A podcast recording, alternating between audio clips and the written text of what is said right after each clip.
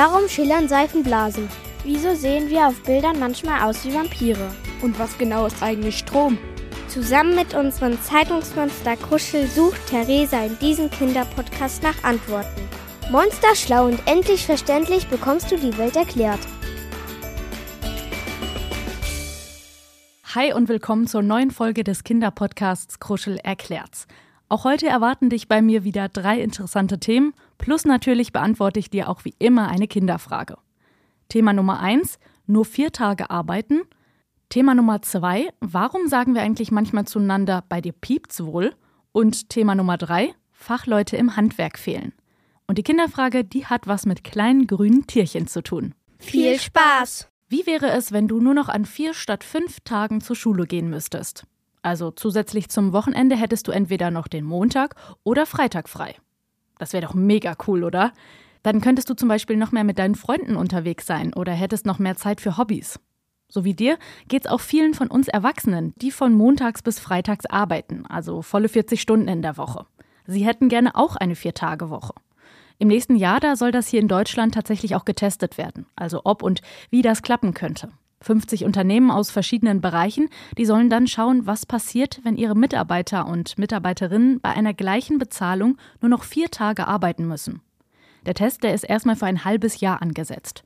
Und in dieser Zeit, da beobachten Wissenschaftlerinnen und Wissenschaftler dann ganz genau, wie sich die sogenannte Viertagewoche auswirkt. Vielleicht kommen die Menschen dann ja viel lieber zur Arbeit, weil sie wissen, dass sie einen Tag weniger arbeiten müssen und sind dann noch viel produktiver. Aber warum soll der Test überhaupt gemacht werden? Naja, pass auf. Es ist so, dass viele Unternehmen gerade Probleme haben, Fachkräfte zu finden, die für sie arbeiten. Und mit der Vier-Tage-Woche könnte man die Leute anlocken. In anderen Ländern, wie zum Beispiel Großbritannien, da wurde das schon getestet und das Ergebnis war überraschend positiv. Die Leute da, die waren viel ausgeglichener, produktiver als vorher und gesünder. Und das ist natürlich super.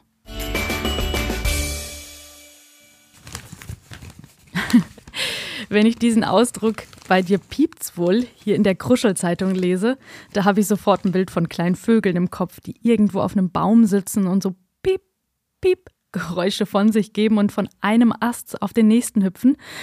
Ja, ich weiß, es ist hauptsächlich in meiner Vorstellung so. Du hast wohl einen Vogel oder bei dir piept's wohl. Das sagt man ja manchmal, wenn jemand etwas Unsinniges vorschlägt oder tut. Früher da dachten die Leute aber tatsächlich, dass bei geistig kranken Menschen ein Vogel im Kopf sitzt und dort nistet. Sie glaubten, dass die Menschen vor lauter Vogelgezwitscher gar keine klaren Gedanken fassen konnten und Dinge taten, die für andere verrückt erscheinen. Aber keine Sorge, das ist jetzt wirklich nur eine Redewendung und bedeutet nicht, dass wirklich ein Vogel im Kopf ist. Es ist einfach ja eine lustige Art zu sagen, dass jemand komische Ideen hat. Also wenn jemand sagt, du hast wohl einen Vogel, dann meint er damit nur, dass er die Idee für seltsam oder unsinnig hält. Merkt ihr aber bitte, dass es natürlich wichtig ist, Menschen mit Respekt zu behandeln und niemanden wegen seiner Gedanken oder Ideen auch auszulachen. Denn jeder hat seine eigenen Vorstellungen und das ist natürlich völlig in Ordnung. Weißt du, wer den Stuhl gebaut hat, auf dem du vielleicht sitzt? Oder wer sich um die Heizung in deiner Wohnung oder dem Haus kümmert, in dem du wohnst? Wer repariert deine Brille, wenn sie kaputt ist? Wer backt das Brot, das du beim Bäcker kaufst? Um all diese Aufgaben und noch viele mehr, da kümmern sich Handwerkerinnen und Handwerker. Sie haben spannende Berufe und müssen für ihr Können über mehrere Jahre eine Ausbildung machen. Aber seit einiger Zeit, da fehlt es schon an diesen Menschen, die in diesen Bereichen arbeiten möchten. Viele ältere Menschen, die schon über ganz viele Jahre in diesem Bereich gearbeitet haben, die gehen in Rente und es gibt immer weniger Nachwuchs am Handwerk. Im letzten Jahr, da war der Mangel in den Handwerksberufen tatsächlich besonders groß. Das haben Fachleute festgestellt. Viele Handwerksfirmen, die würden gerne mehr Fachleute einstellen, finden aber tatsächlich keinen. Besonders häufig passiert das im Bauhandwerk. Etwa bei den Menschen, die sich um Wassertechnik, Heizung und auch Klimaanlagen kümmern. Dass es mehr Handwerksleute braucht, beobachten die Expertinnen und Experten aber schon seit vielen Jahren. Arbeitest du vielleicht auch gerne mit den Händen und möchtest vielleicht später mal eigene Ideen umsetzen? Dann könnte ja vielleicht der Handwerksberuf später mal was für dich sein. Und an dieser Stelle vielleicht auch nochmal der Hinweis an dich, wenn du eine Frage zu irgendeinem Thema hast oder sagst, hm, das habe ich jetzt noch nicht so ganz verstanden, würd's aber gerne verstehen, dann schreib mir gerne per Mail an kruschel.vrm.de. Und jetzt kommt die Frage der Woche. Hallo, ich heiße Antonia und ich habe mich gefragt, warum quaken Frösche? Ja, ganz schön laut kann es vor allem in der Frühlingszeit in der Nähe von Teichen werden. Frühling, das dauert natürlich jetzt noch ein bisschen, aber mit dieser Frage bist du dann bestens fürs nächste Frühjahr vorbereitet. Meist quakt ja auch nicht nur ein Frosch, sondern es ist ein richtiges Froschkonzert zu hören. Bei mir zu Hause habe ich das früher immer ganz laut gehört, vor allem nachts, wenn ich schlafen wollte. Ich muss dazu sagen, ich wohne jetzt seit mehreren Jahren hier in Mainz, aber ich bin hier nicht geboren, sondern ich komme aus einem kleinen Dorf aus Nordrhein-Westfalen. Und ich weiß noch genau, dass als ich noch sehr klein war und ab und zu bei meinen Eltern im Bett geschlafen habe und wir im Sommer nachts die Fenster auf hatten, dass man dann oft so lautes Quaken der Frosche gehört hat und ich immer richtig genervt war, weil ich einfach nur schlafen wollte.